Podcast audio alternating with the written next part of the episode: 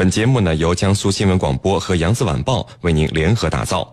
如果您想参与我们今天军情观察的话题讨论，依旧是可以通过添加荔枝新闻客户端和江苏新闻广播的官方微信参与我们的直播互动。今天的军情观察之谈兵论战，您将会听到。美国也许将会出现十年来最大的军费增幅，用于增强军事部署。中国应该跟进吗？此外，我们还将和您关注韩国获得萨德部署用地，中韩关系将会何去何从？我们的军事评论员稍后将会为您详细解读。在孙主编说军事环节，将会为您继续讲述东西方冷战的起点——伦贝尔屠夫战俘营奇袭事件的故事。好，首先进入到今天的军情观察之谈兵论战。您接下来将会收听到的是军情观察之谈兵论战。好的，那今天的军情观察之谈兵论战呢，我们邀请到的两位军事评论员分别是解放军国际关系学院的陈汉平教授和解放军南京政治学院的袁周教授。两位呢，来和我们的军迷朋友们打一个招呼。军迷朋友们，大家好，我是陈汉平。军迷朋友们，大家好，我是袁周。好的，我们来共同关注到今天的第一条消息。韩国乐天集团董事会在星期一作出决定，同意将该集团所属新州郡的一块高尔夫球场和韩国军方在首尔附近京畿道的一块国有土地进行交换，作为部署萨德反导系统的用地。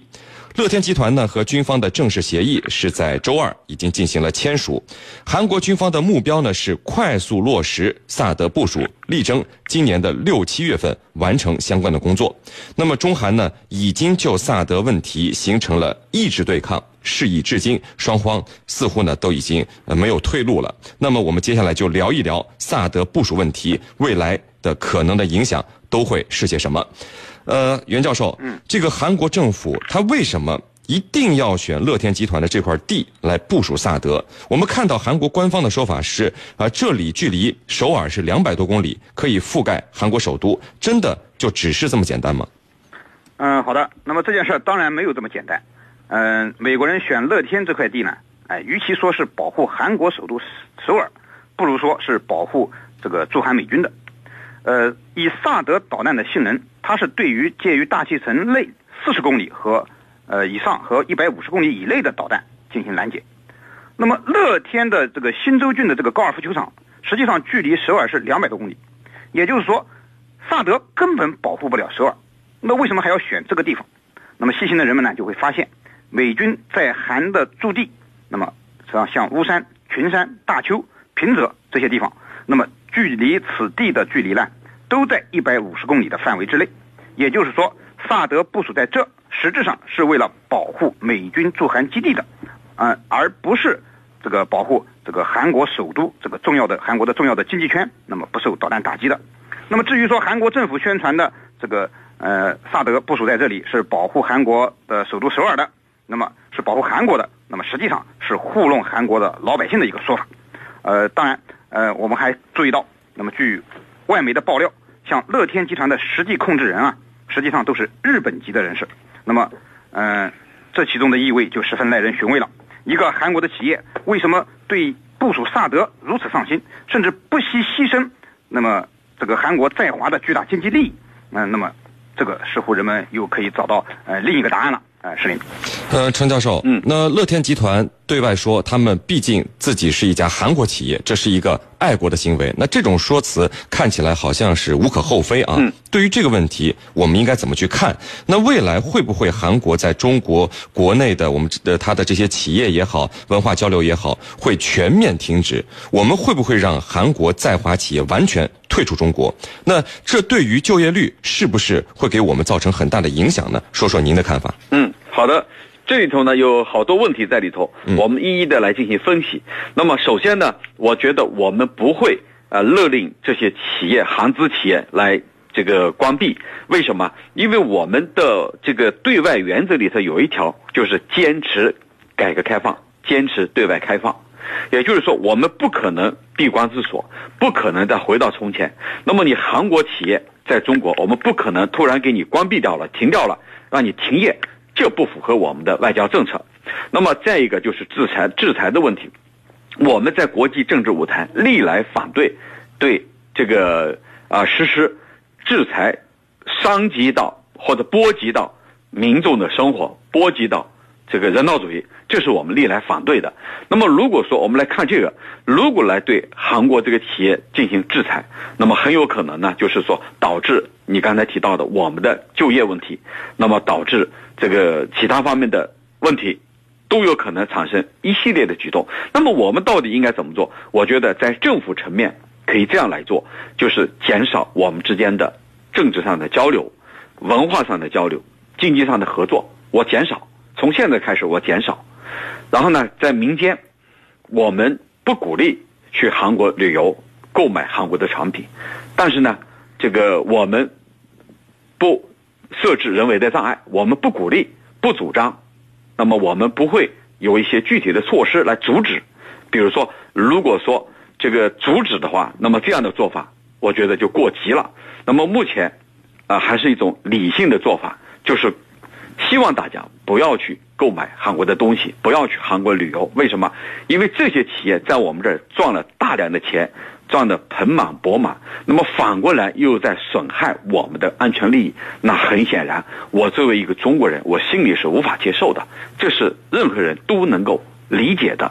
那么还有一个问题，你刚才提到了，就是韩国企业出于爱国的目的，把这个地给韩国军方来使用，这能不能去理解？我觉得不能理解。为什么？你韩国这家企业，你所做的。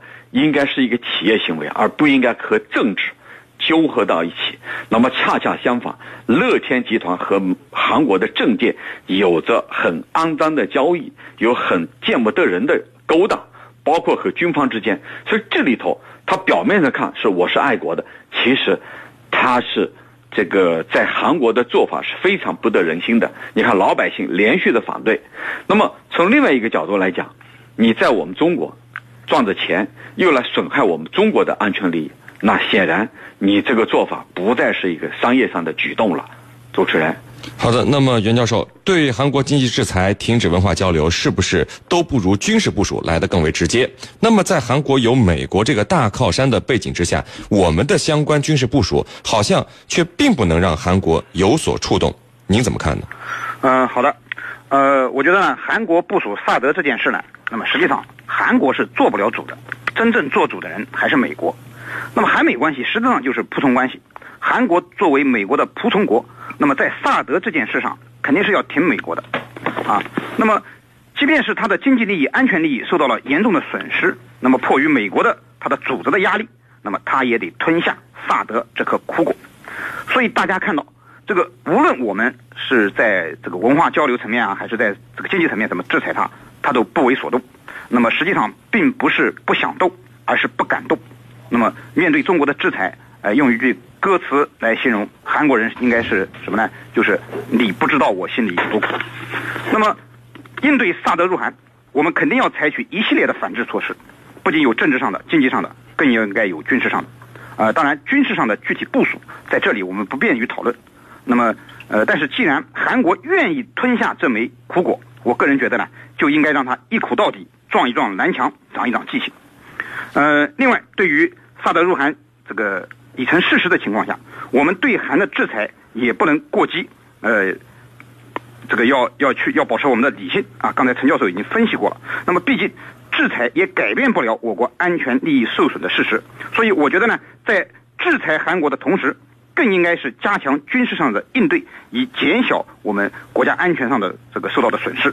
所谓道高一尺，魔高一丈，萨德对我们安全构成威胁是肯定的了。但是呢，同时也会激发出我们内在的动力。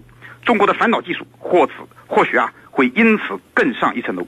那么，呃，以前我们的两弹一星不就是在某种程度上讲，呃，不就是被西方敌对势力逼出来的吗？是的。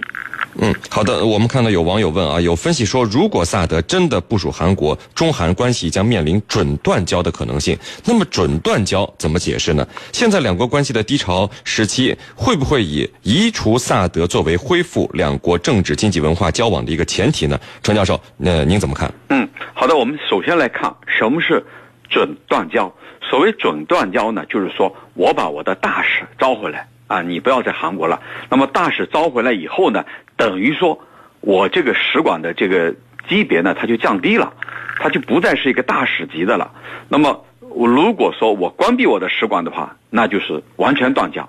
所以呢，我把我的大使招回来，委派一个临时代办，我们在外交上叫临时代办，由他来全权负责处理一些事务。那么这样一来，我们之间的这种加上我们中韩之间的这种交流明显的减少，那么基本上它处于一种呃半停滞半瘫痪的状态。所以呢，这个我们叫准断交。